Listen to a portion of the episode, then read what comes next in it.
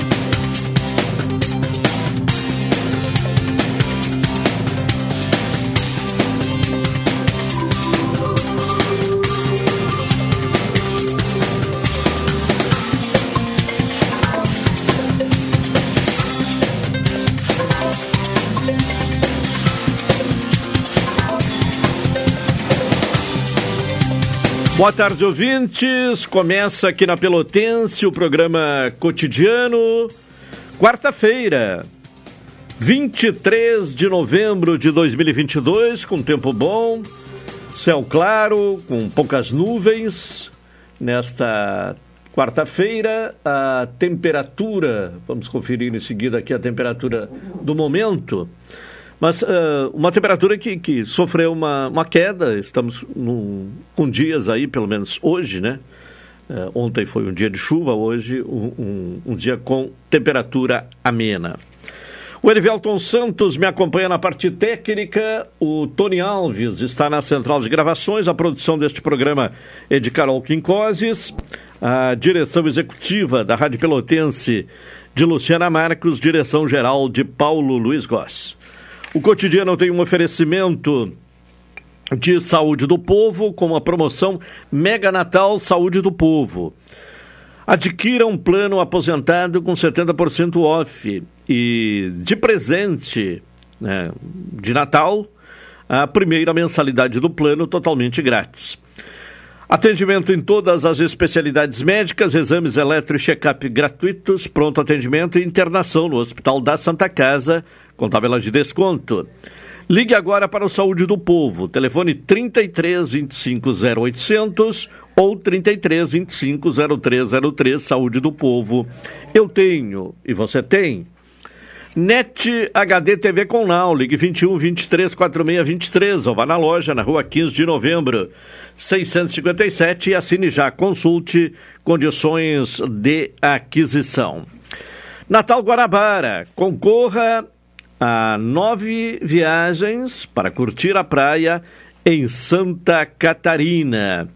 Expresso Embaixador, aproximando as pessoas de verdade. E Café 35 Coffee Store, na Avenida República do Líbano, 286, em Pelotas. Telefone 3028 3535.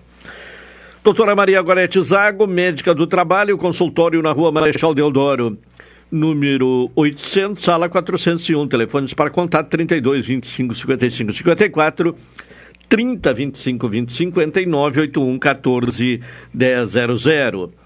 Sicredi, gente que coopera, cresce.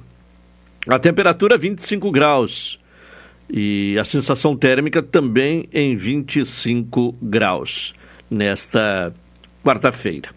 Bom, e por falar em, em, em temperatura, né? Vamos à previsão do tempo. Vamos ouvir o boletim meteorológico do Centro de Pesquisas e Previsões Meteorológicas da Universidade Federal de Pelotas. Informações nesta quarta com Gustavo Razeira. Nesta quarta-feira, uma massa de ar seco atua mais fortemente sobre o interior do estado, deixando o dia ensolarado nas regiões oeste, noroeste e norte. Na região nordeste, devido à proximidade com a frente fria no oceano, a possibilidade de chuva fraca. Nos demais setores, há diminuição da nebulosidade ao longo do dia. As temperaturas sobem mais nas regiões oeste, noroeste, norte e depressão central. A temperatura mínima registrada hoje na estação agroclimatológica do campus da UFPEL no Capão do Leão foi de 16,1 grau às 2 horas da manhã e a umidade máxima de 95% a 1 hora da manhã. Foi registrado 14 milímetros de precipitação nas últimas 24 horas até as 9 horas da manhã de hoje, acumulando no mês 39,1 milímetro, quando é esperado 88 milímetros para o mês. Foi observado também nevoeiro fraco na madrugada. A previsão do tempo para Pelotas e região hoje é de céu parcialmente nublado. Os ventos estarão de sudoeste a leste com intensidade fraca. A temperatura máxima deve atingir os 25 graus. Amanhã, céu claro, com ventos de norte a nordeste fracos a moderados. Temperatura oscilando entre 14 e 28 graus. Na sexta-feira, céu claro novamente, com ventos de nordeste fracos a moderado e a temperatura mínima prevista de 15 graus e a máxima de 27. Este boletim foi elaborado pelos meteorologistas Gustavo Razeira e Eliane Pereira Alves, do Centro de Pesquisas e Previsões Meteorológicas da Universidade Federal de Pelotas. Tá bem, informações com Gustavo Razeira, a previsão do tempo para Pelotas e região. Uh, Bem, vamos agora uh, trazer informações do trânsito. Carol Quincoses, boa tarde. Boa tarde. Então, nessa manhã houve uma ocorrência e ela envolveu uma moto e um carro registrando lesão corporal. Esse acidente foi na rua Paul, Paul Cezanne. Paulo Cezanne? É, Paul Cezanne. e envolveu Eu, uma lesão. Não, não, não conheço essa rua. Eu também não. É, não, não até não, não tenho lembrança de ter ouvido o nome dessa rua.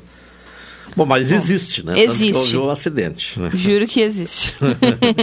e... Não é fake news. Não, não é fake news. Fora isso, não há nenhum bloqueio ou via trancada na cidade. Certo. Bom, uh, vamos aqui a outras informações. Uh, amanhã, Carol, uh, temos o Jogo do Brasil, né? Da, pela Copa do Mundo, o jogo que vai ser às 16 horas. Uh, e algumas mudanças, obviamente, ocorrem. Né? Empresas vão liberar os funcionários mais cedo, uh, as escolas também, ainda ontem trouxemos a alteração, mudam né, o, o, o horário em função do jogo, e até para atender a, a, a demanda, né? Os trabalhadores que irão sair mais cedo do trabalho, especialmente na área comercial, também terá que haver uma adaptação no que se refere ao horário dos ônibus. O que, é que está previsto? O que, é que foi anunciado pela Secretaria Municipal de Transporte e Trânsito uh, no que se refere ao, ao transporte coletivo amanhã, quinta-feira? Então, amanhã, na quinta, foi anunciado que no dia de jogo pela Copa do Mundo da seleção brasileira contra a Sérvia, o transporte coletivo vai ter alterações nos horários para favorecer o público que deseja assistir à transmissão da partida. A Secretaria de Transporte e Trânsito organizou uma grade inserindo acréscimos nas saídas do centro para os bairros e também adotando reduções. A partir das 15 horas até as 15 horas e 50 minutos, as linhas com maior fluxo vão ter as saídas do centro para os bairros com reforço para atender ao possível acréscimo de movimento de usuários. Durante a partida, das 16 horas às 17 horas e 50 minutos, os horários de circulação dos ônibus vão ser reduzidos. A partir das 17 horas e 50, vai ser retomada a grade normalmente. Tá certo. Então, informações sobre o trans, aliás, sobre o, o transporte coletivo na, na quinta-feira, amanhã, dia do Jogo do Brasil, contra a Sérvia, estreia brasileira na Copa do Mundo do Catar. Juliano Silva e as informações policiais. Alô, Juliano, boa tarde. Fala, Caldanei. Boa tarde, boa tarde, ouvinte da Pelotense, emissora da metade sua, rádio que todo mundo ouve. Começamos, o Caldanei, ouvinte, e Elivelto Santos na mesa de áudio, dando um giro para a nossa região até Rio Grande, porque, lamentavelmente, mais um homicídio ocorreu em Rio Grande. Agora são 91 homicídios registrados lá no município. Um homem de 28 anos de idade estava na cidade de Águida, bairro cidade de Águida, município de Rio Grande, quando foi surpreendido por três homens armados. Acabaram efetuando tiros e a vítima, iniciais LP, 28 anos, não resistiu aos ferimentos e acabou morrendo. Torno a repetir, são 91 homicídios agora registrados lá no município de Rio Grande. Já aqui em Pelotas, Caldenei ouvintes, é uma onda de furto e arrombamento de veículos vem ocorrendo ali na rua Doutor Amarante, vem assustando os moradores daquela região. Nesta madrugada, uma mulher que é moradora de um condomínio deixou o automóvel em Corsa, Classic, na frente do condomínio. E hoje pela manhã, por volta de 7h30, ela percebeu que o veículo havia sido arrombado.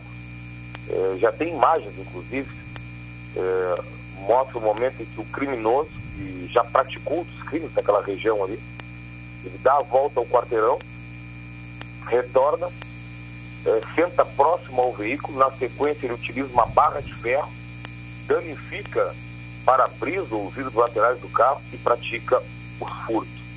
Neste caso, o prejuízo para a mulher além do para-brisa traseiro, também ela teve um prejuízo no som do veículo que o criminoso acabou furtando. Muitos moradores ali da Amarante estão se queixando dessa onda de furto e arrombamento que vem ocorrendo. Amarante, entre Anchieta e a Gonçalves Chaves, Caldenei ouvintes. Tá certo. Uh, Juliano Silva com informações da área policial. Bom, Copa do Mundo, né? Há pouco falamos aí, vamos ter a estreia do Brasil amanhã. 16 horas contra a Sérvia.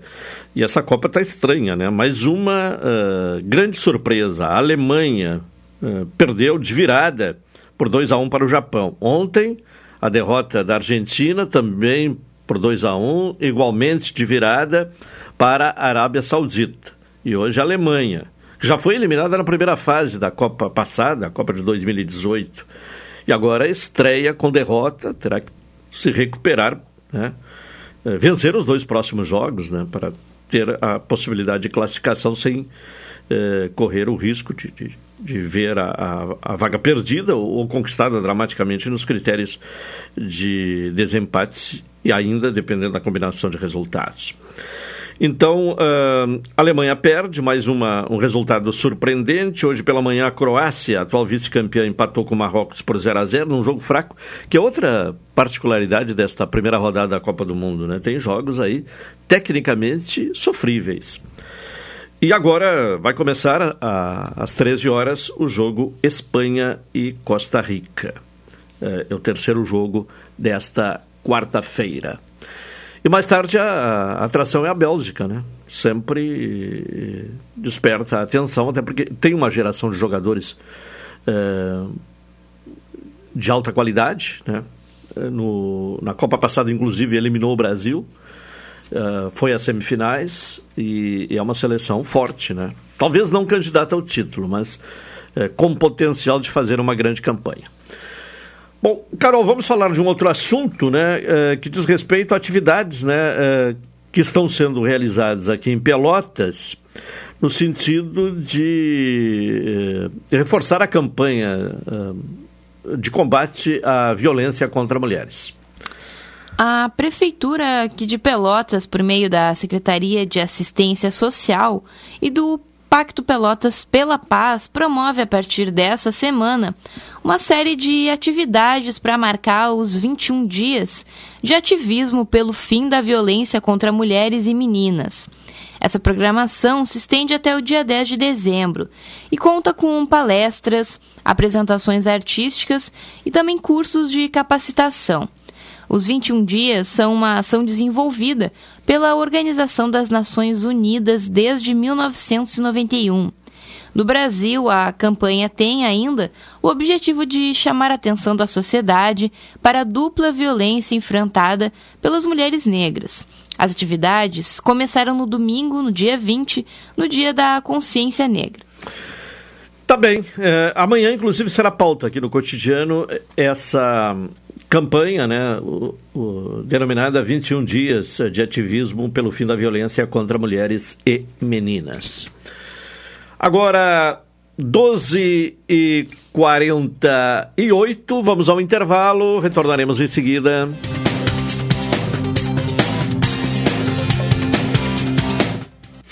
Esta é a ZYK 270, Rádio Pelotense, 620 kHz. Música, esporte e notícia. Rádio Pelotense, 10 kW, a mais antiga emissora gaúcha. A Rádio Show da Metade Sul. A promoção Invista e Ganhe Sicredi Interestados está na reta final. Para participar é muito fácil. Basta fazer suas aplicações ou poupanças. Pronto, você estará concorrendo a quatro poupanças de 10 mil reais e uma poupança de 100 mil reais até o final da promoção. E mais, você ainda pode raspar e ganhar brindes da marca Sicredi. Acesse o link da bio no Instagram sicredi.interestados. Invista no Sicredi, onde o seu dinheiro rende um mundo melhor. Café 35 em todo lugar. Forte, marcante, o cheirinho no ar. Café 35 em todo lugar. Forte, marcante, como a história do Rio Grande.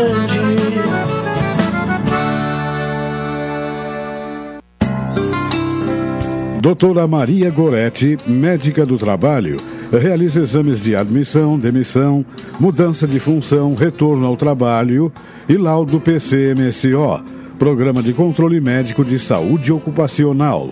Atendimento nas empresas e no consultório médico, Rua Marechal Deodoro 800, Sala 401, Fone 3225 5554 e 981 14 1000. Programa Cotidiano. O seu dia a dia em pauta. Apresentação Caldenei Gomes.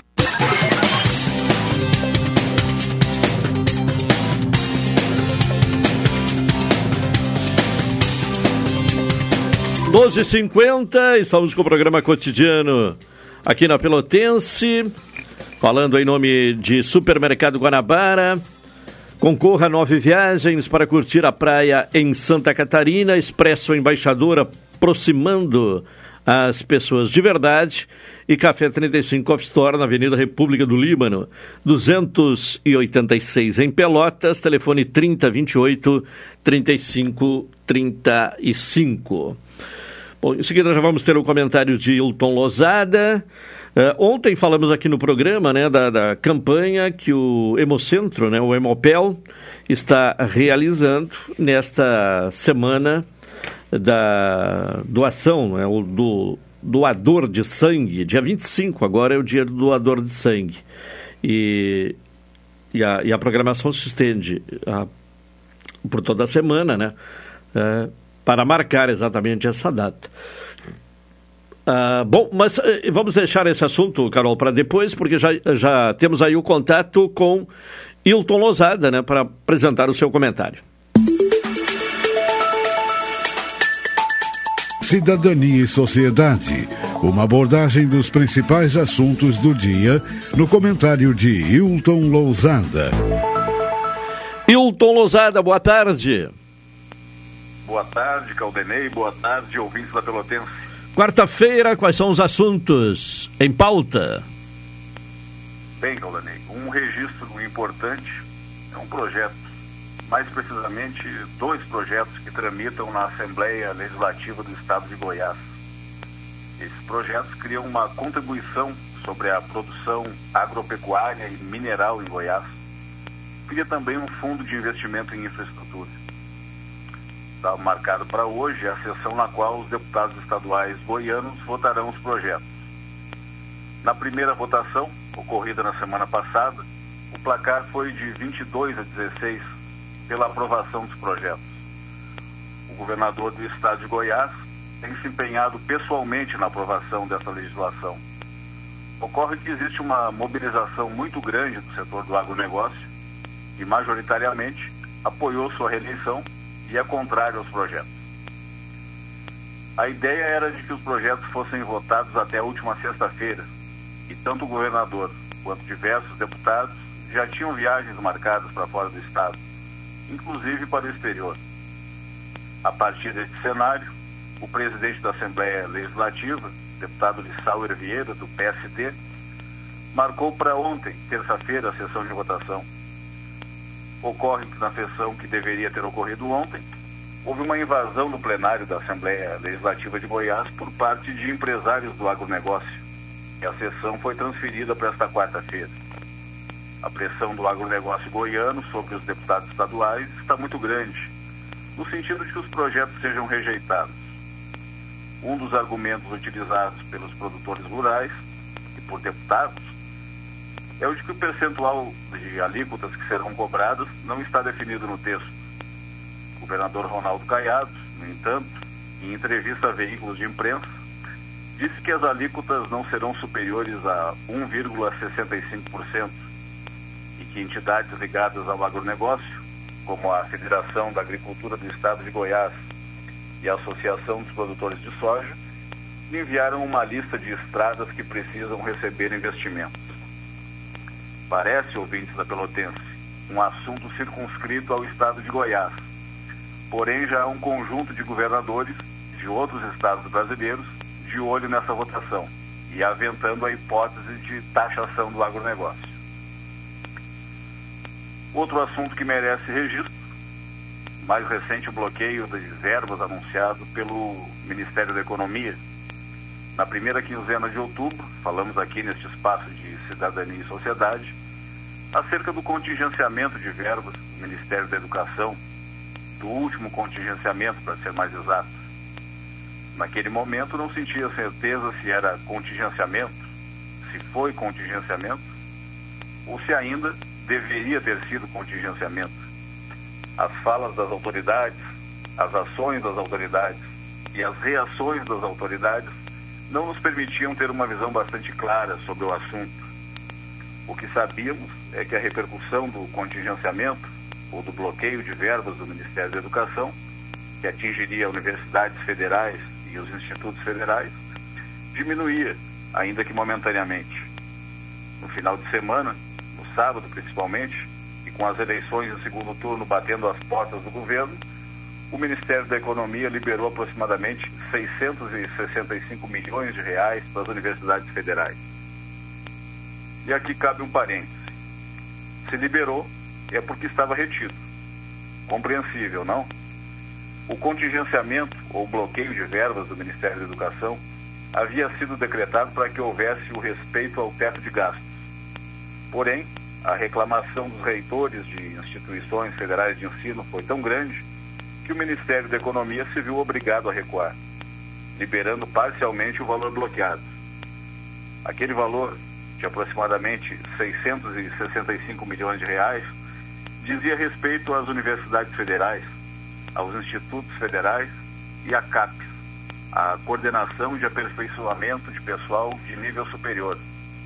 Isso até o mês de novembro aquela liberação, contrariando aquilo que foi disposto no decreto 11.216, que bloqueou 2 bilhões e 400 milhões de reais, foi publicado em 30 de setembro no Diário Oficial da União e que também atingia outros ministérios, se deu após grandes críticas da academia brasileira. Cabe registrar que aqueles valores foram bloqueados dos limites de empenho do Ministério da Educação, valores que deveriam ser repassados ao orçamento do Ministério da Educação.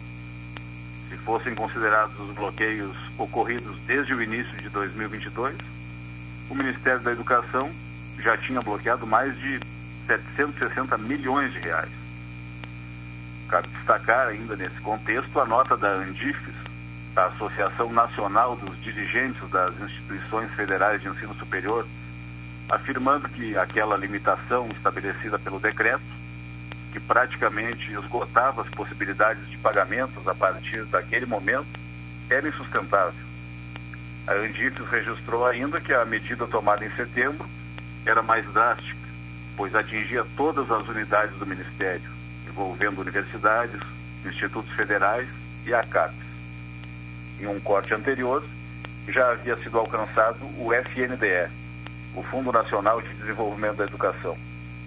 Em nota, o Ministério da Educação informou que o decreto estabeleceu um cronograma de limitação de movimentação e limitação do empenho até novembro, e afirmou também que os limites seriam restabelecidos em dezembro.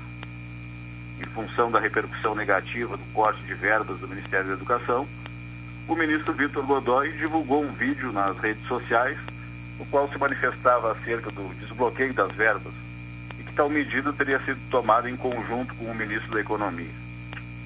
O mais recente bloqueio, anunciado pelo Ministério da Economia, no valor de 5 bilhões e 700 milhões, veio acompanhado da admissão da dificuldade para o funcionamento da máquina pública a informação consta do relatório de avaliação de receitas e despesas primárias do quinto bimestre. No relatório anterior, o corte havia sido de 10 bilhões e 500 milhões. E como restavam ainda 9 bilhões e 700 milhões contingenciados, o atual valor do corte, para evitar o descumprimento da regra do teto de gastos, foi para casa dos 15 bilhões. Segundo o Ministério da Economia, a maior parte do atual bloqueio é resultado de fatores não programados. O primeiro, o aumento das despesas relacionadas ao pagamento de benefícios da Previdência Social, que aumentaram 2 bilhões e 300 milhões no bimestre. E o segundo, a obrigatoriedade determinada pelo Supremo Tribunal Federal para pagar, ainda neste ano, 3 bilhões e 800 milhões em benefícios para trabalhadores do setor cultural atingidos pela pandemia da Covid-19. Então, é isso. Para além disso, ouvintes da Rádio Pelotense, o que mais haveria para ser dito? Então é isso até novembro. A partir de dezembro, a conversa poderá ser outra. Entre um contingenciamento aqui e outro ali, ficamos neste cabo de guerra, em que não há previsibilidade orçamentária. Caldenei. Tá bem, Hilton. Obrigado e até amanhã. Até amanhã, boa tarde, boa tarde aos ouvintes da Pelotense. Comentário de Hilton Lozada aqui no programa cotidiano, pontualmente uma hora. Carol, então vamos atualizar esta informação que havíamos uh, anunciado antes, né? E, e, e, agora então retomamos o tema para o complemento da informação, que é a programação da Semana da Doação de Sangue. Então, até essa sexta, no dia 25, doadores de sangue que comparecerem ao Hemocentro Regional de Pelotas vão ser recebidos com diversas atrações culturais, como forma de dar mais visibilidade à importância da doação, agradecimento aos que prestam esse serviço e também sensibilizar novos voluntários na semana em que se comemora o Dia Nacional do Doador de Sangue, no dia 25 de novembro. A programação conta com artistas locais que apresentam música, dança, teatro e circo. Os níveis de estoque do Hemocentro têm se mantido abaixo do mínimo para garantir a segurança dos usuários, especialmente dos tipo A e O negativos, os mais necessários, mas também com menos doadores. O atendimento é de segunda a sexta, das sete e meia da manhã às cinco e meia da tarde, sem fechar ao meio-dia. O Hemopel é responsável por abastecer três hospitais aqui da cidade. São Francisco de Paula, Pronto Socorro e também Beneficência Portuguesa, além de outros 23 municípios das regiões Sul e Campanha. Tá bem, uma e dois, vamos ao intervalo, retornaremos na sequência.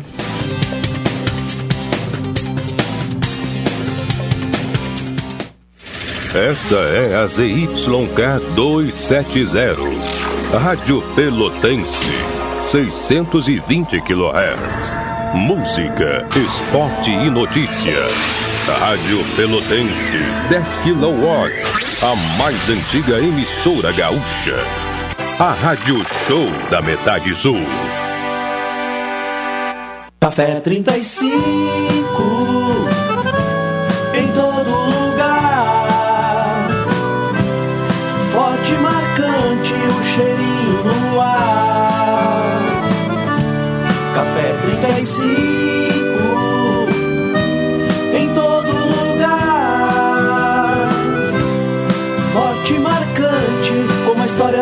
Grande. Se existisse um jeito mais humano de cuidar da sua vida financeira? Aqui no Sicredi você tem um atendimento próximo porque você não é um cliente, é sócio da cooperativa. E isso faz toda a diferença, porque os resultados financeiros são reinvestidos na sua região, impulsionando a economia local. Isso sem contar os diversos programas sociais que transformam a vida de milhares de pessoas. Venha para o Sicredi. Aqui, o dinheiro rende um mundo melhor. Expresso Embaixador informa.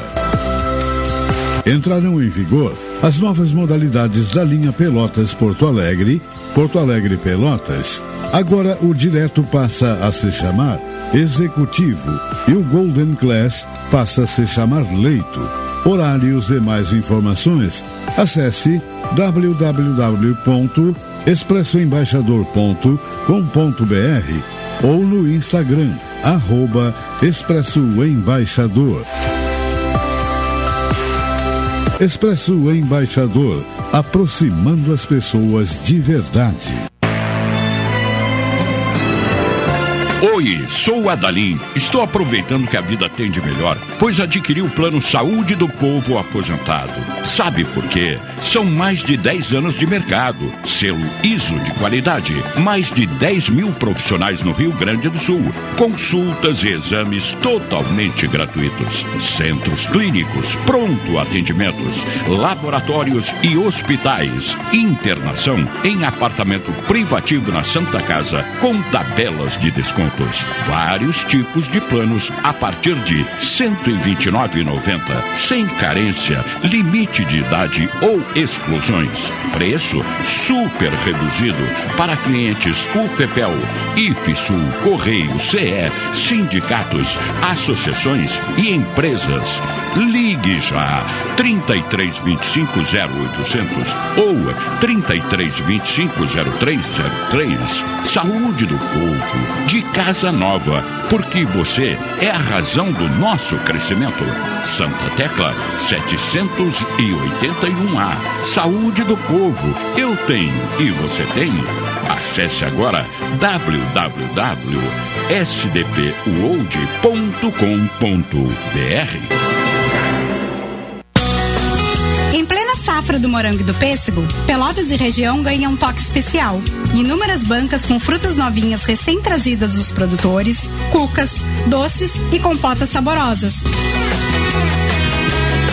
Já provou? Vem aí a Festa do Pêssego, dia 4 de dezembro na Vila Nova. Oportunidade de visitar nossa colônia.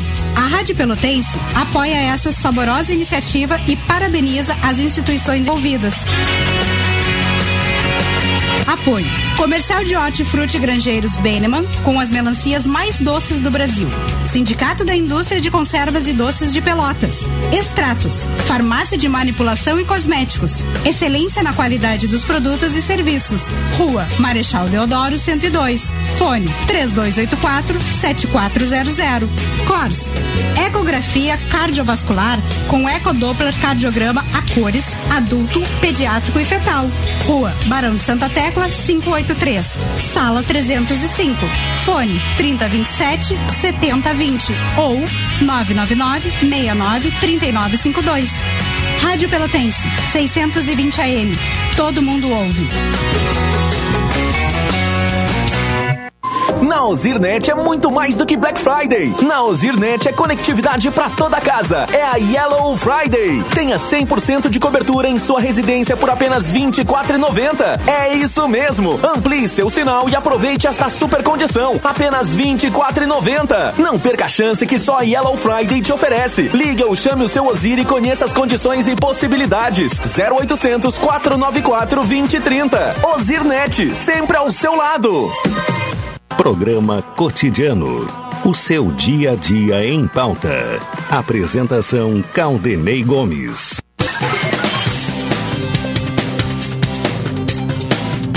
Uma e sete, estamos com o programa cotidiano aqui na Pelotense, em nome de Saúde do Povo, promoção Mega Natal Saúde do Povo.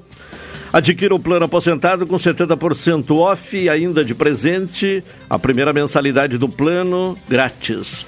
Todas as especialidades médicas, exames eletro e check-up gratuitos, pronto atendimento e internação no Hospital da Santa Casa com tabela de desconto.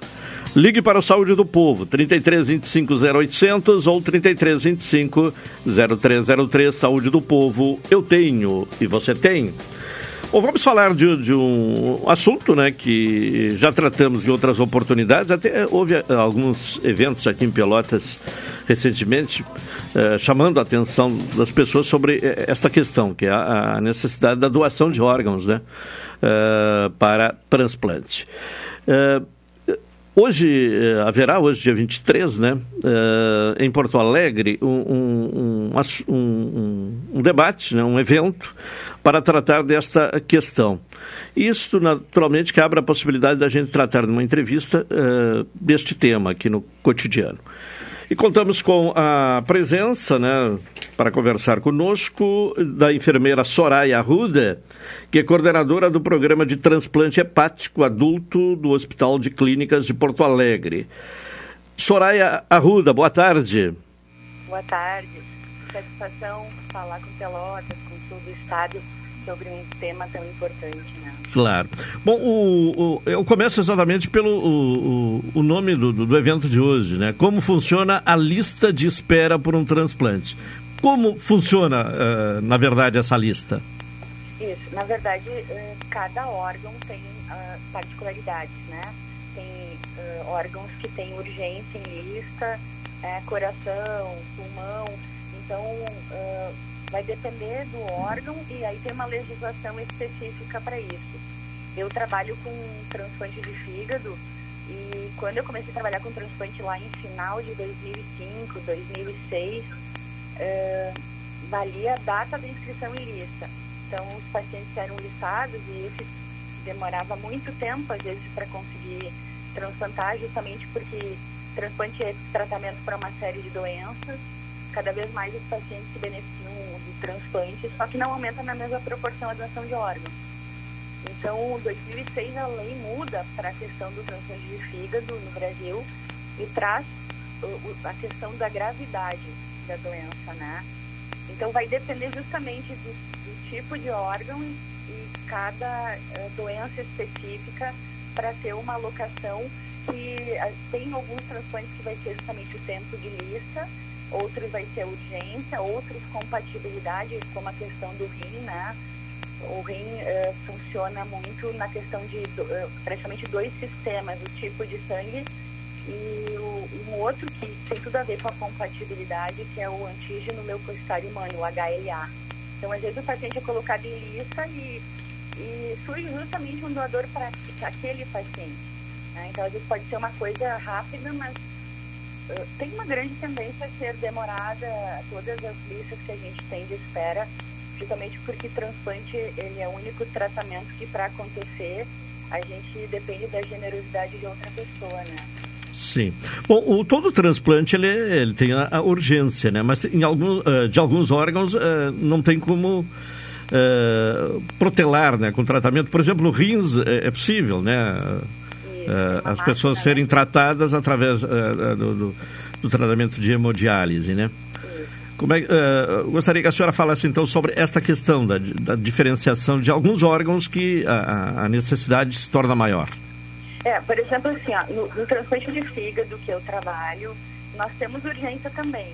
Nós temos, às vezes, casos em que o paciente chega para nós, ele não tinha uma doença prévia no fígado, ele não era um cirrótico, que é uma doença em estágio já terminal na questão hepática, mas ele teve algum evento que passou por esse fígado, algum, algum vírus, a, a, alguma, algum dano, algum chá, algum medicamento que fez com que o paciente entrasse em insuficiência hepática.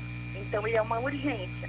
É, é, é aquela, aquela história, ele precisa ser avaliado para transplante e colocado em lista o mais breve possível, para que a central de transplante tenha conhecimento desse caso e assim que tiver uma doação, ele passa a ser uh, priorizado para transplante. Em vários estados da federação, inclusive, né? Então, uh, na questão do fígado, esse é o caso que a gente tem mais grave, ou quando a gente transplanta alguém e por alguma uh, algo que acontece que esse fígado pode não funcionar. A gente pode escolher o melhor doador, mas a pessoa, por alguns, algumas coisas que às vezes a gente não consegue é, realmente uh, adivinhar, digamos assim, o fígado pode não funcionar. Então, claro que a gente faz uma avaliação rigorosa tanto da, da pessoa que vai receber o fígado, quanto do doador. O sucesso do transplante já começa com isso, né? Mas às vezes acontecem algumas coisas em que a gente transplanta e o fígado não funciona. Aí esse paciente também passa a ter urgência em lista de transplante de fígado. Certo. Bom, a, a lista ela é nacional ou, ou, ou ela se divide por estado? Como é que é. se forma essa lista? Sim. É, as listas elas são primeiro elas são estaduais. Então quando a gente tem um paciente é, aqui no Rio Grande do Sul que a gente lista ele para transplante, ele vai ficar listado com o, o, numa lista única no estado do Rio Grande do Sul. Né? Nós somos é, seis serviços de transplante no estado, são quatro de adulto e dois que transplantam criança. Então todos eles ficam listados aqui, coordenados essa lista pela Central de Transplante do Rio Grande do Sul, mas com possibilidade de receber doação de, do, Santa Catarina e Paraná. Então fica uma, uma lista uh, regional. Isso tem tudo a ver com uh, tempo de isquemia. Toda vez que a gente retirar um órgão, né, um doador uh, é retirado um órgão dele, é, a célula começa a não receber sangue, não recebe oxigênio, ela automaticamente ela vai morrer. Então a gente tem que reduzir esse tempo de morte celular. Então a implantação, a cirurgia de transplante, ela deve ocorrer no menor tempo possível. Não adianta eu ter um órgão lá no Acre, né? Se a gente não vai conseguir buscar esse órgão e voltar a tempo de fazer cirurgia de transplante. Mas isso não vale para a questão do rim. O rim é um órgão que a alocação ela pode ser até em 24 horas. Então, tudo que eu estiver falando aqui vai depender do órgão. O transplante eh, de coração é um tempo de, tempo de isquemia de 4 horas. Né? Então, na grande maioria das vezes, as listas elas vão funcionar bem, muito bem a nível estadual, justamente porque a gente tem que, né, a gente tem que buscar o órgão e voltar e fazer a cirurgia de transplante. O que, que causa mais problemas? Uh, uh, você trabalha na, na, área de transplante de, de, fígado. O que, que causa mais insuficiência hepática, uh, determinando a necessidade de um transplante de fígado? Quando a gente tem uma insuficiência hepática, naquele caso que o paciente não tem uma doença prévia, os fatores são vários.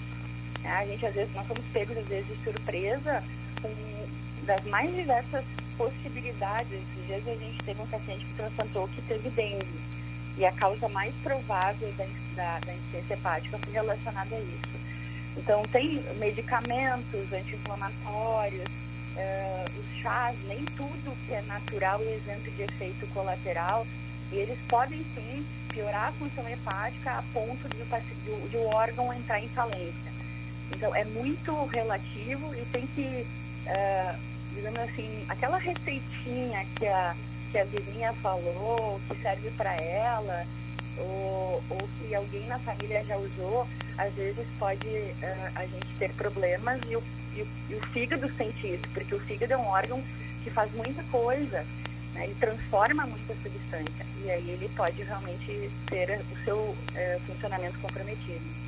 Certo. Bom, uh, o, o, transplante é possível nos casos de morte encefálica. Uh, e, e, um, e um, um, percentual alto, né?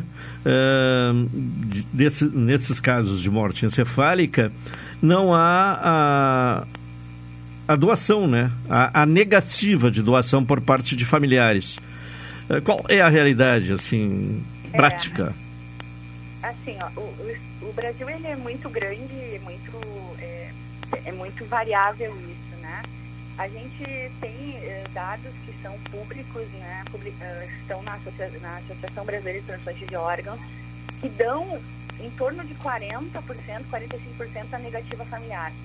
Uh, tem alguns estados em que esse percentual ele é menor. E muitas vezes a gente joga na família essa culpa. Né? O primeiro, o diagnóstico de morte encefálica ele é um direito das pessoas, ele é um direito como um, uh, alguém que teve um infarto, alguém que está com uma dor abdominal, ele é um diagnóstico que não depende da doação. Quando a pessoa se diz do, doadora, e a família, é importante a família saber disso, né, é, torna tudo muito mais uh, importante, né? Porque morrer as pessoas morrem. Quando a pessoa tem essa oportunidade de poder ajudar alguém, realmente uh, traz para esse diagnóstico essa importância maior ainda. Então, a notificação do né, o diagnóstico de morte encefálica, ele não depende da doação, mas ele, deve, ele tem uma notificação compulsória. Ele deve ser comunicado à central de transplante, né? E é um diagnóstico que ele não é feito por quem não está acostumado com isso. Né? Tanto que existem as sociedades médicas, a Associação Brasileira é, de Neurologia, a Sociedade de Terapia Intensiva, Medicina Intensiva, eles têm protocolos específicos em que é inequívoco que a pessoa está morta. Né? Então, as pessoas às vezes têm, têm muita tendência a achar que a gente tira órgãos de quem está vivo, é, que as pessoas matam outras para salvar né, outras pessoas, que se passa na frente quem, quem tem dinheiro, que transplante é pago. Então, tudo isso são mitos que podem muitas vezes influenciar na questão de doação de órgãos. Tem uma questão cultural muito forte disso.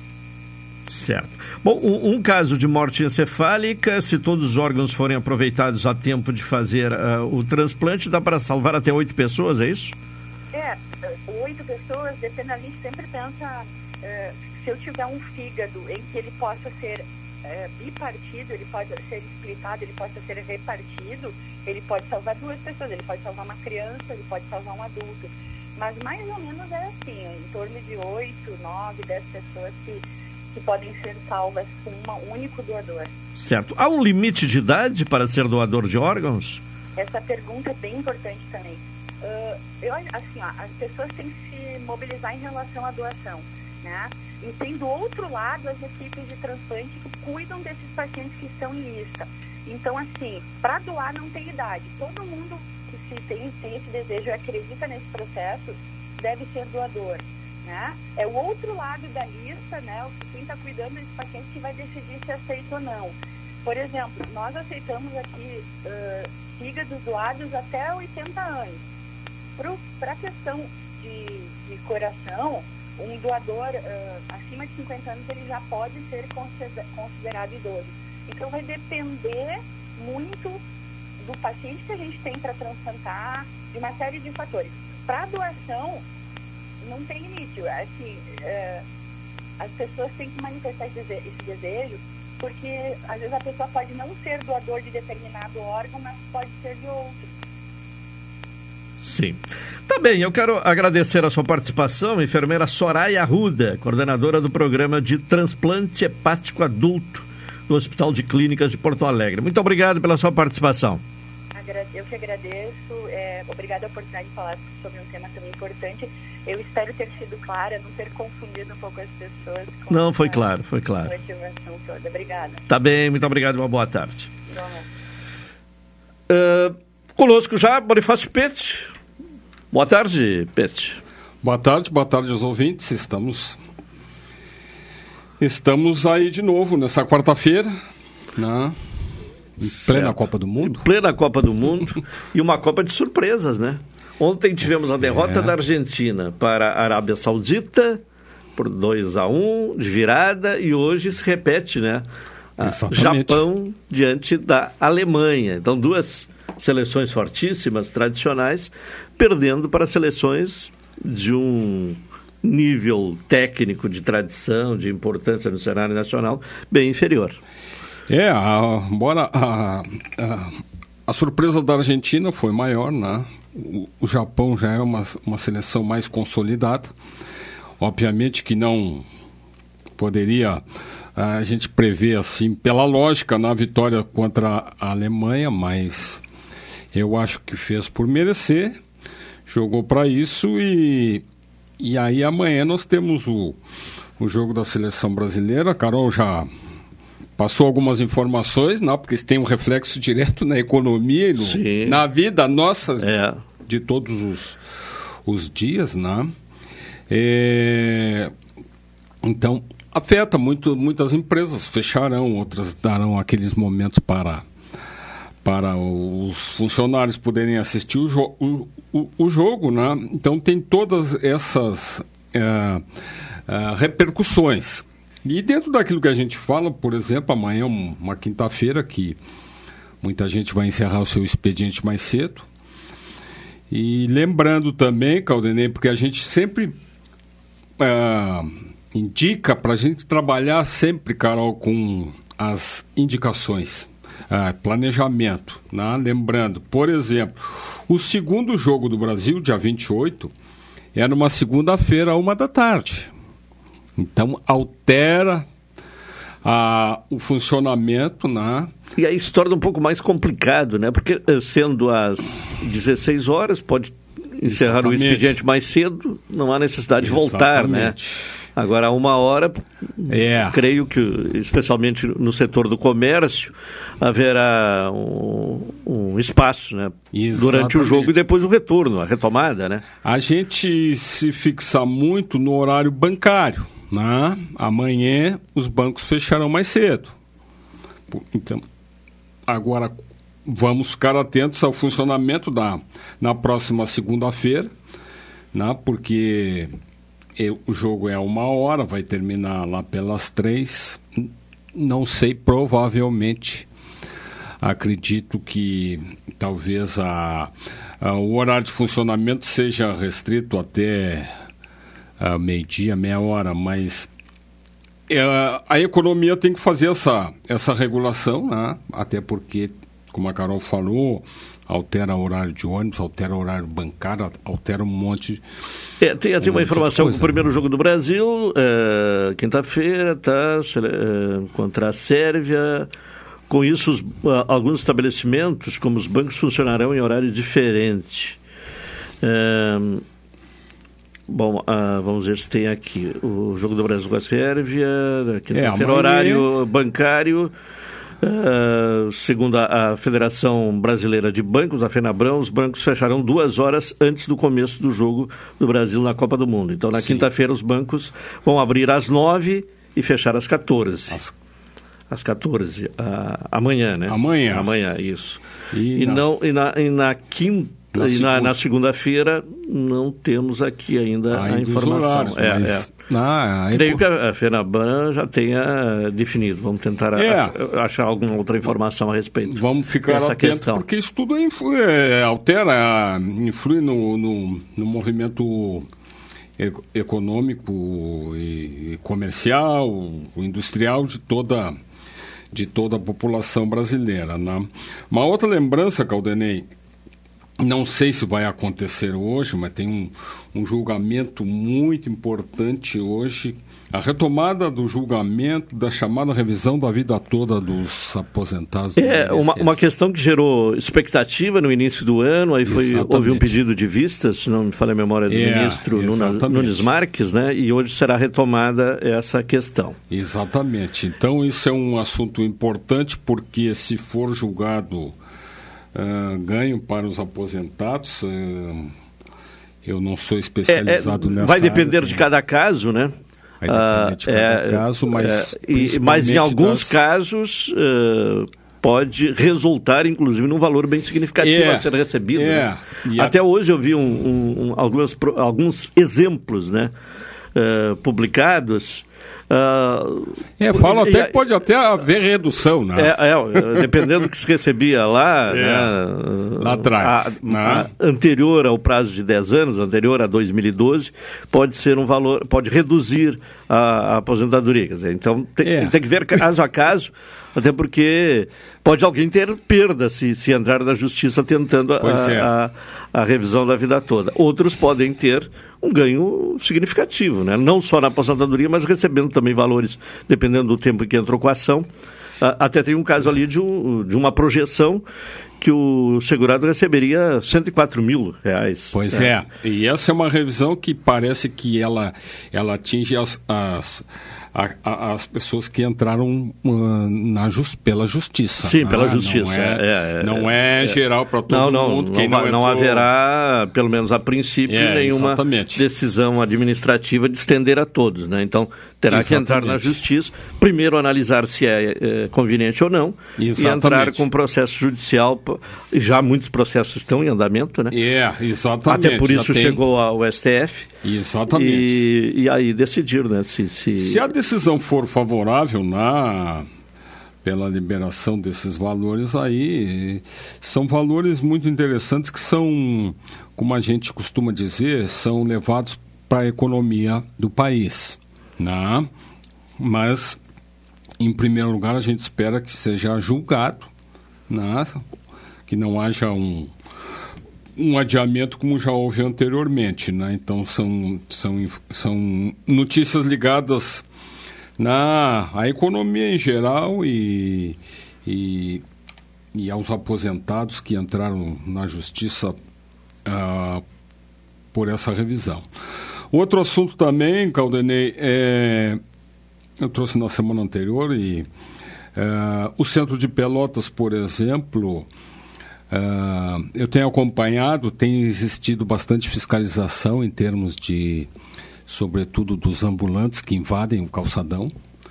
Né? Ah, hoje pela manhã mesmo tinha uma viatura, não só da brigada, como também da, da, da prefeitura, fiscalizando que que as pessoas possam fazer a, as suas compras de Natal e também temos um evento muito importante nessa sexta-feira, né? Que é a Black Friday. Sim. Né? Os, os jornais, a mídia toda dando especial atenção a isso.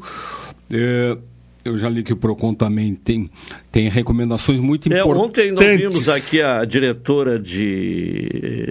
a responsável né, pela área de educação do PROCON, né, trazendo algumas orientações. Muito né? importante, É, é. né? muito importante para que o consumidor ah, faça uma série de procedimentos antes de comprar na aquilo que está procurando, seja online ou seja presencial, para que não seja enganado ou caia numa oferta que pode achar que é tentadora, mas são algumas práticas que infelizmente às vezes existem, né?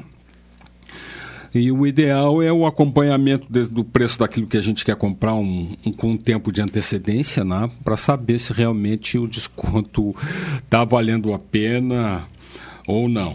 Né? Então, Ô, ô Pete, eu vou te pedir um, um, um, momento aí de paciência, né? aguarde Não, um pouquinho aí, vamos ao intervalo, retornaremos na sequência, até para tratar de mais algumas questões aí, eh, eh, que se refere à, à questão do comércio, né? Eh, neste momento, inclusive se encaminhando aí para o final do ano. Vamos ao intervalo comercial, retornaremos em seguida.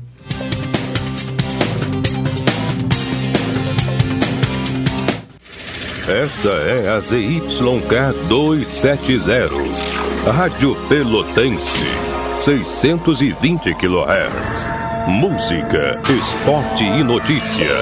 Rádio Pelotense, 10 kW, a mais antiga emissora gaúcha. A Rádio Show da Metade Sul.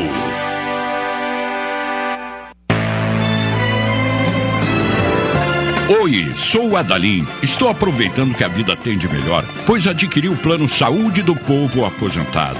Sabe por quê? São mais de 10 anos de mercado, selo ISO de qualidade, mais de 10 mil profissionais no Rio Grande do Sul, consultas e exames totalmente gratuitos, centros clínicos, pronto atendimentos, laboratórios e hospitais, internação em apartamento privativo na Santa Casa com tabelas de descontos, vários tipos de planos a partir de R$ 129,90, sem carência, limite de idade ou exclusões. Preço super reduzido para clientes UFPEL, IFSUL, Correio, CE, sindicatos, associações e empresas.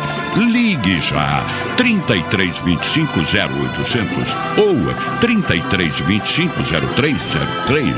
Saúde do povo, de casa casa nova, porque você é a razão do nosso crescimento. Santa Tecla 781A. Saúde do povo. Eu tenho e você tem. Acesse agora www.sdpuold.com.br. Transportadora Fonseca Júnior é VaptVupt por você. Ligue 053 32 78 7007 e transporte suas encomendas com praticidade, rapidez e segurança. Promo Week Ótica Lume. Chegou a semana mais esperada da cidade. É a Promo Week Ótica Lume. Na compra das lentes, você ganha a armação. Isso mesmo!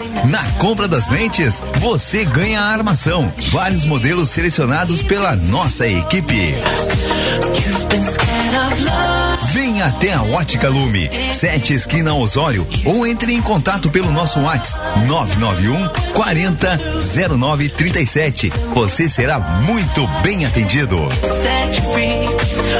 Promo Week Ótica Lume, de 21 a 26 de novembro. Ótica Lume, há mais de 30 anos em Pelotas, com laboratório próprio, porque o nosso foco é a sua visão. Expresso Embaixador informa. Entrarão em vigor as novas modalidades da linha Pelotas Porto Alegre, Porto Alegre Pelotas. Agora o direto passa a se chamar Executivo e o Golden Class passa a se chamar Leito. Horários e mais informações, acesse www.expressoembaixador.com.br ou no Instagram arroba Expresso Embaixador. Expresso Embaixador, aproximando as pessoas de verdade. Café 35 em todo lugar. Forte, marcante, o cheirinho no ar. Café 35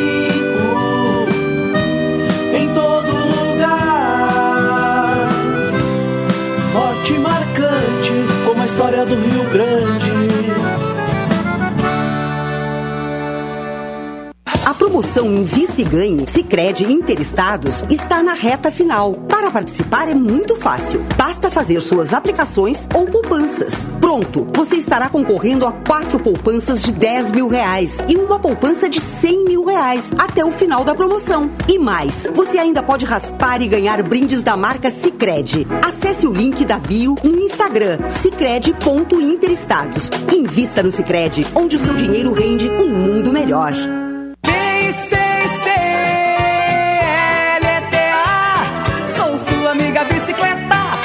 Prepare sua bike e venha participar da Pedalada Novembro Azul, dia 27 de novembro, saídas às 9 da manhã, da Rádio Pelotense, Rua Alberto Soveral 64.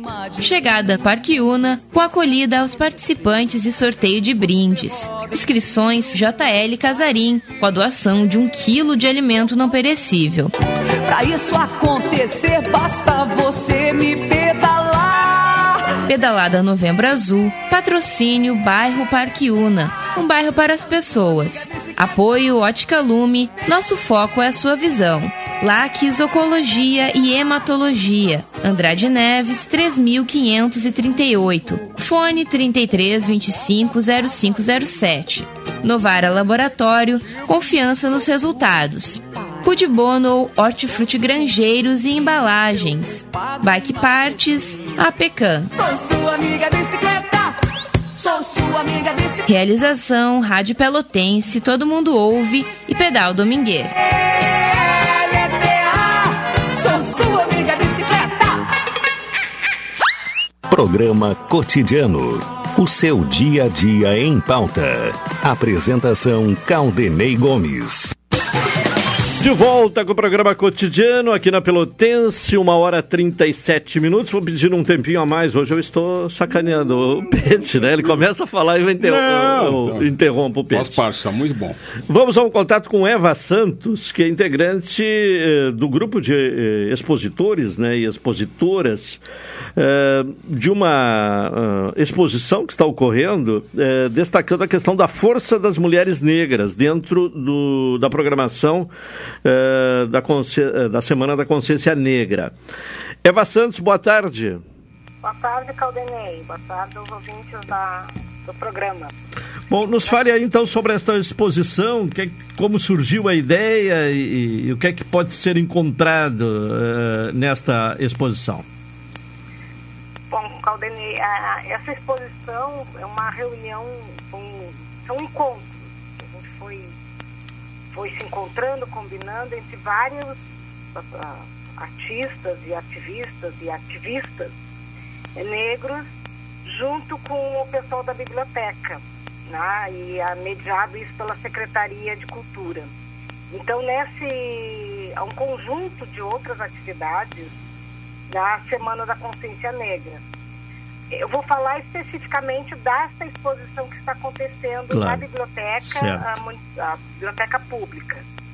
Então é uma, uma exposição que trabalha pela nossa história e pela nossa ancestralidade e é um conjunto de iniciativas lá instaladas, rodas de conversa, encontros eh, temáticos e nós somos uma da- das, das promotoras, proponentes desse, dessa exposição. Então eu participo do, de uma iniciativa, é um grupo de arte têxtil, é, e a gente está lá na exposição com um conjunto de mandalas criadas para essa semana, trabalhando a temática da ancestralidade da das mulheres negras, pensando na, na força que representa isso, principalmente quando a gente olha para a cidade de Pelotas. Tem também ah, uma exposição que trata da vida e obra do Júlio Santos, que é um nosso radialista aí de, de décadas de Pelotas, e está exposto lá também na biblioteca.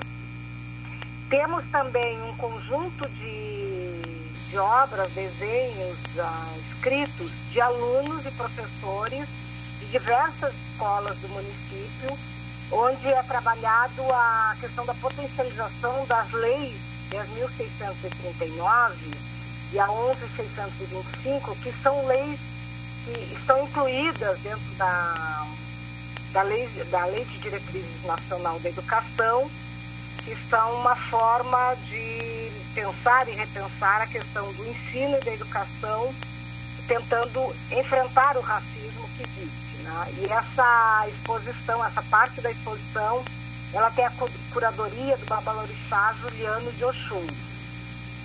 Temos também uma exposição que é a curadoria da Juliana Arisa sobre o Clube 24, Somos o Suco do Carnaval, uma exposição que traz um pouco da, da antiguidade do, da, da- da história e cultura negra em Pelotas.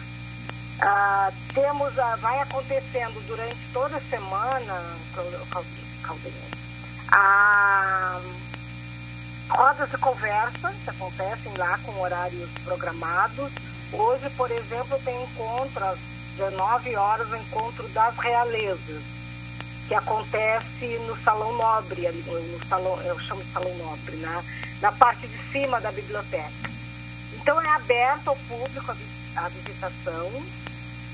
É, algumas coisas acontecem lá dentro do próprio prédio da biblioteca, no subsolo e na parte de cima.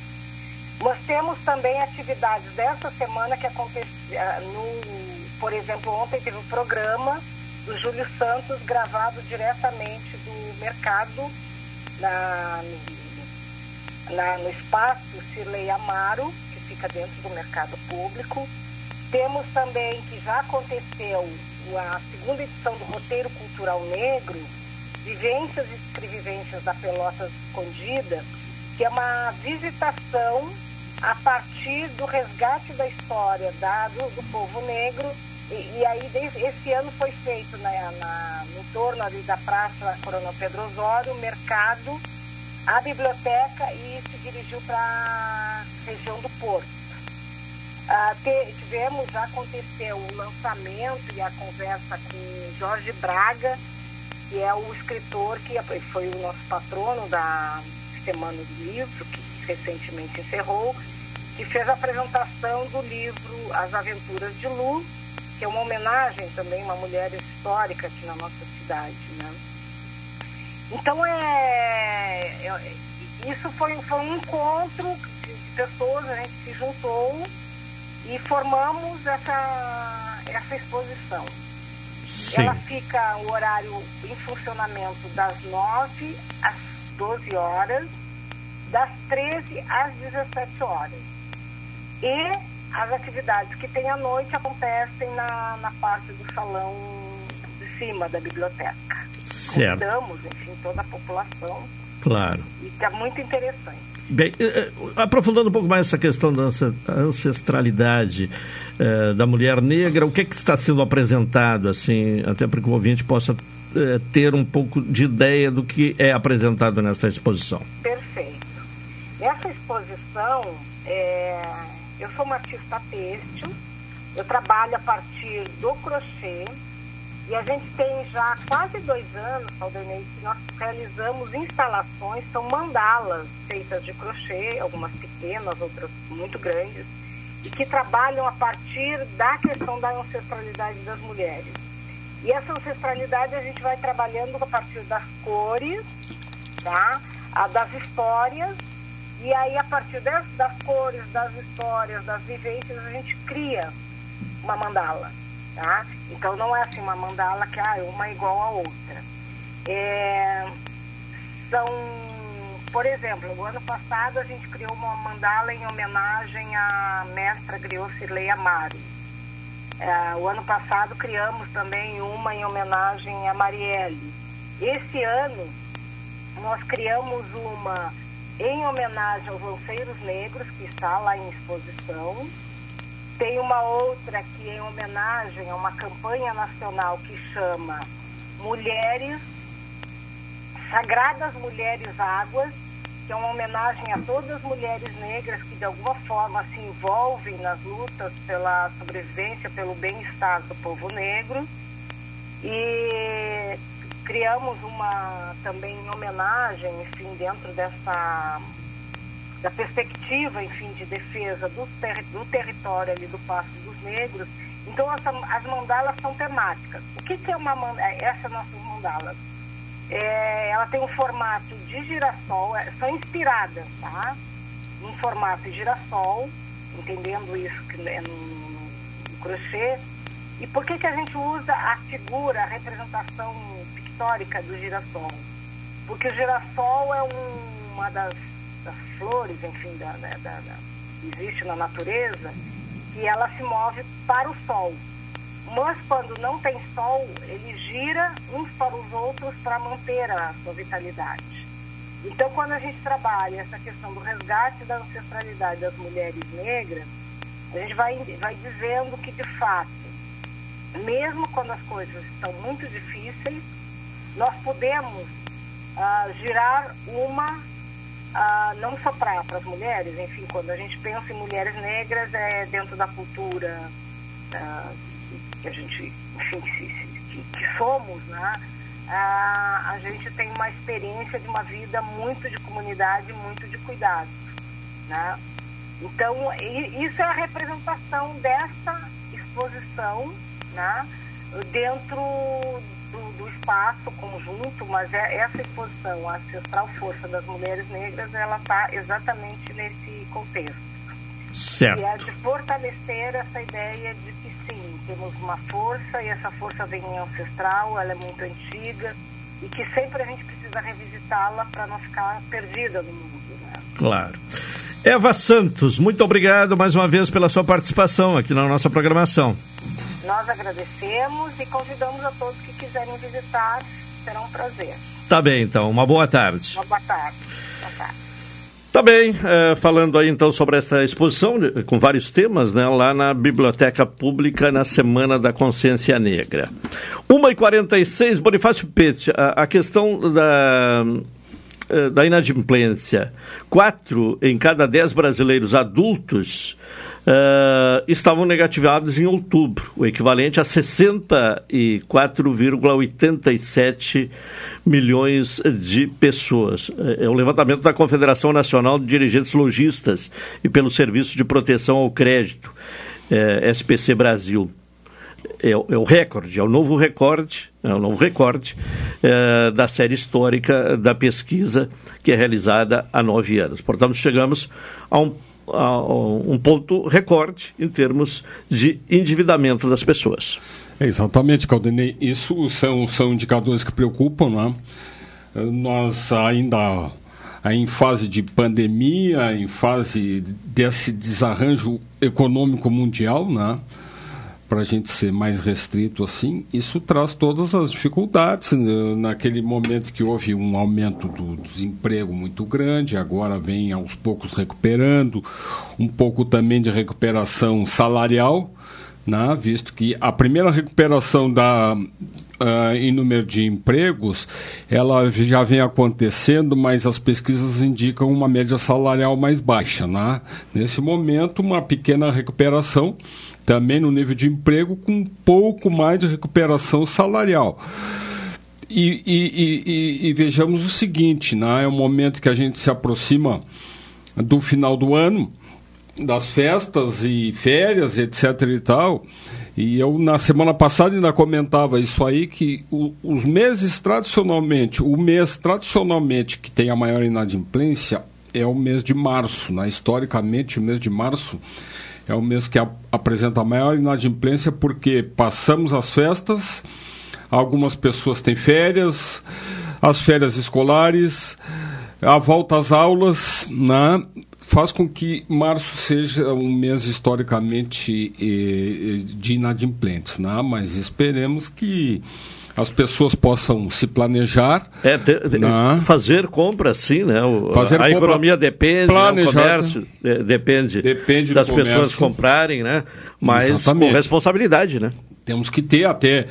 Quero elogiar, por exemplo, o Sanep. Hoje eu vi uma campanha que o Sane- o Sanep tá, tá, tá, tá- colocou na rua daqueles ãh, consumidores que têm um mês de atraso esquecido, que às vezes é, é comum, atrasou um mês lá, o Sanep tá, tá isentando de juros, alguma coisa assim, para facilitar esse devedor que tem um mês lá esquecido atrasado. Né? É preciso dar oportunidade a essas pessoas. E também, Caldenir, só para lembrar que eu estava olhando aqui a, o horário dos jogos, né? É, a Carol também está sempre atenta a esses horários, porque ela tem, ela, tem as folgas dela, né? É, e eu acho que, ah, inclusive, jogos da seleção contemplam o calendário de folgas também, né? Ah, com Ah, certeza, sim, não, né? mas Eu não é, sei. é, tem aqui. Então amanhã os falamos dos bancos que provavelmente na segunda-feira que terá o segundo jogo do Brasil contra a Suíça às 13 horas, vamos esperar as informações, mas provavelmente, Caldenei, os bancos só irão abrir na par da manhã. Tá? Porque o jogo terminará às, às 15 horas, né? É, não, não teria né, né? muito sentido. Não né, teria reabrir. muito sentido, É. até por uma questão também de segurança, né? E o terceiro jogo é na sexta-feira da semana que vem. E aí sim, Caldenei, às 16 horas do dia 2, né? Então, pessoal assim como a Carol já vai terminar Sim. muito cedo o seu, seu trabalho, né? O Brasil classificado depois de uma vitória, né, contra Uma- Camarões, né? Contra Camarões, É, é. uma Aí sexta-feira. já emenda a festa, né? Ah, isso aí vai, ser, vai ser uma festa total. É. E, e também fica a preocupação do jogo de, de, de segunda-feira e de sexta-feira também, Caldenei, tem que ficar atento a esses horários dos bancos, porque já é a época de pagamento dos benefícios do, da Previdência, é, é. principalmente. É, aí- né? Tem um movimento maior, né? Tem um movimento maior. Então, as pessoas têm que ficar atentas, mesmo aquelas pessoas que às vezes a gente escuta. Não, não, mas eu não gosto de futebol, não tem nada que ver. O banco vai fechar durante o horário do jogo. Para quem gosta ou para quem não gosta? para quem não gosta, é, não se adapte aos horários. Tá é, bem? É, tá bem. Bom, a, a propósito, uma mensagem aqui, não se identificou, mas é um torcedor chavante se sentindo confortado, né? Neste momento de Copa do Mundo. Porque ele diz que o torcedor do chavante reclama que não pode comprar cerveja no estádio, mas faz churrasco ao redor do estádio e, e toma cerveja até a hora de entrar no estádio. Isso acontece não só no Chavante, mas no Pelotas também, né? Também. Já em, no Catar, né? Não pode. Não pode, na volta do estádio. Tem um, um, perímetro ali a ser respeitado de 8 quilômetros. É uma restrição muito grande. É, então ele está se sentindo ao, confortado. Ao, né? nós, Porque... nós, torcedores brasileiros aqui, estamos bem o, tranquilos. O, torcedor do Pelotas, porque... inclusive, faz churrasco ali na praça, né? Faz churrasco Se na fosse praça. no Catar, não teria essa no possibilidade. Catar, não temos essa possibilidade, nem de comer um churrasquinho, nem de tomar uma cerveja. Então, torcer no Catar pessoalmente lá eu, eu diria que não tem o, o, o, brilho tão grande quanto tem aqui no Brasil. É verdade. Pete, até a próxima quarta. Até a próxima quarta. Ah, aí já teremos dois jogos da seleção brasileira, já aconteceu. A, a classificação uh, pode já estar definida, né? Ganhando os dois primeiros jogos é. já está classificado. Né? Eu tenho fé, eu tenho fé é. que amanhã a gente faça uma boa estreia aí e que a gente siga na Copa do Mundo. Afinal de contas, eu gosto de futebol e vamos e também é um entretenimento assim a mais na nossa vida assim que é de quatro em quatro anos e a gente pode se distrair um pouco é a, a Espanha né que está com uma geração jovem né é. mas de muita qualidade é, está fazendo 3 a 0 na Costa Rica no primeiro tempo né ah tá cumprindo é, é cumprindo com com tranquilidade, com louvor a, o, o, a tarefa nesta primeira rodada. Exatamente. Valeu, Pete, tá um abraço. Obrigado, até a semana que vem. Vamos ao intervalo, retornaremos em seguida.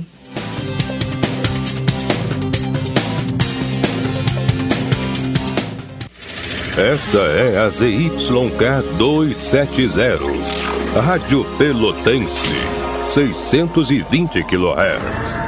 Música, esporte e notícia. Rádio Pelotense, 10 kW. A mais antiga emissora gaúcha. A Rádio Show da Metade Sul.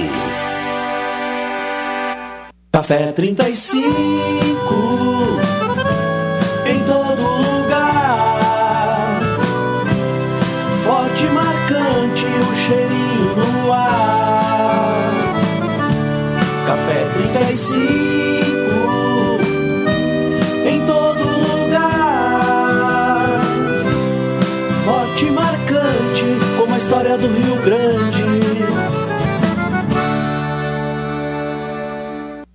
promoção Invista e Ganhe Sicredi Interestados está na reta final. Para participar é muito fácil. Basta fazer suas aplicações ou poupanças. Pronto, você estará concorrendo a quatro poupanças de 10 mil reais e uma poupança de 100 mil reais até o final da promoção. E mais, você ainda pode raspar e ganhar brindes da marca Sicredi. Acesse o link da bio no Instagram sicredi.interestados. Invista no Sicredi, onde o seu dinheiro rende um mundo melhor.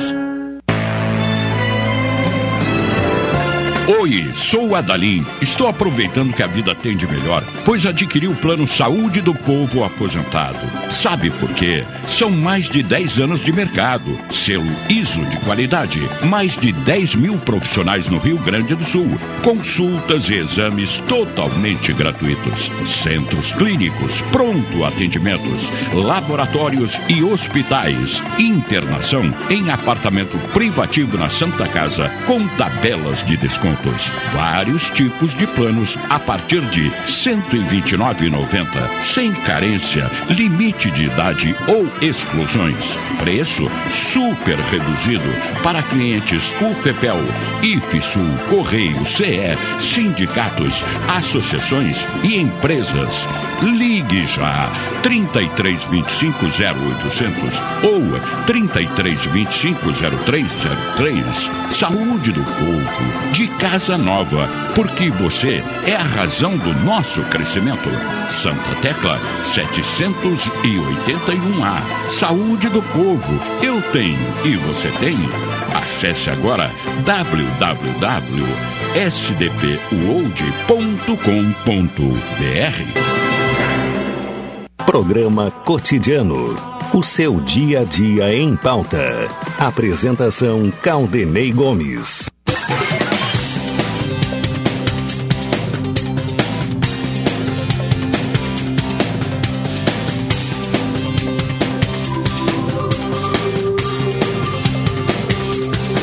Uma hora e 57 minutos, seu programa cotidiano. Bom, um baiano, né, ele tem seis dedos. Já foi contratado por duas empresas para fazer uh, o trabalho publicitário caso o Brasil conquiste o, o, sexto título mundial. E aí veio a dúvida do Elivelton, né? E no sétimo título mundial, se o Brasil conquistar, vai ter alguém com sete dedos? A Carol foi pesquisar e achou uma, uma criança que nasceu na Índia com com 34 dedos. Pô, essa vai demorar para fazer uma propaganda, é, né? Foi de, de, de 2011. 34 títulos, em 2011. 34 dedos. Pô. Parabéns. É. É, é, é, certamente é a criatura com o maior número de dedos do planeta, né? Vamos agora falar de uma questão uh, que já abordamos aqui no programa, mas uh, fomos cobrados ontem, então retomamos né, a explicação dada pelo secretário Flávio Alalan, secretário municipal de Transporte e Trânsito, a respeito daquela reclamação, daquela demanda de moradores uh, das regiões da Cascata, Umbu e Arroio Moreira.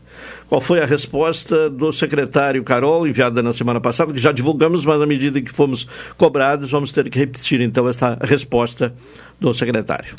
Então ele disse que por enquanto não existe essa previsão de atender mais horários, porque a demanda para o local é fraca e que esse horário foi deslocado para a linha Maciel, onde eles estavam com dificuldades de cumprir com os horários.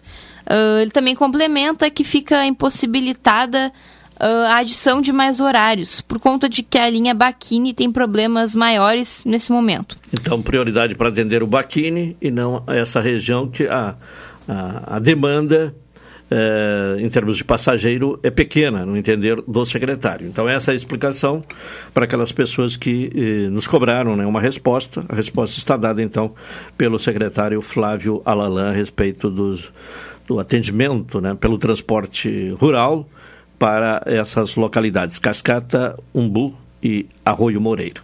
O jeito é continuar lutando, né? A fim de, num determinado momento, convencer né, que é importante esta linha. Por enquanto, não há previsão, então, de atendimento desta solicitação. Estamos chegando ao final da edição de hoje do programa Cotidiano. Estaremos de volta amanhã às 12 horas e 30 minutos. Bom, daqui a pouco, apenas lembrando, daqui a pouco começa uma explicação do Partido Liberal, né, o PL, que ontem apresentou um, um relatório né, a, respeito de uma auditoria feita, encomendada pelo partido, das urnas eletrônicas. Né, e, e há uma questão apontada em relação. Não, não há nenhuma indicação ou alguma, nenhuma prova de, de, de fraude ou de problema nas eleições. Mas há um, um, reparo né, em relação às urnas com fabricação anterior a 2019. Eh, como o ministro eh, Alexandre de Moraes deu 24 horas para que o, o PL apresentasse né, eh, mais informações sobre esta questão levada ao Tribunal Superior Eleitoral, então o PL fará uma manifestação agora à tarde. Curioso, né? Porque as mesmas urnas utilizadas no primeiro turno foram utilizadas no segundo turno. O PL só pede uh, né, tem a pretensão de que seja anulada a eleição no segundo turno, não no primeiro turno. Né? Fica mas a as, dúvida. Mas, as urnas foram as mesmas. né? Se havia dúvida, se houve dúvida no segundo turno, a, a dúvida também existiria uh, no primeiro turno. Bom, mas de qualquer forma haverá então uma, uma manifestação agora uh, à tarde do presidente, acredito que seja do presidente do PL, Valdemar Costa Neto.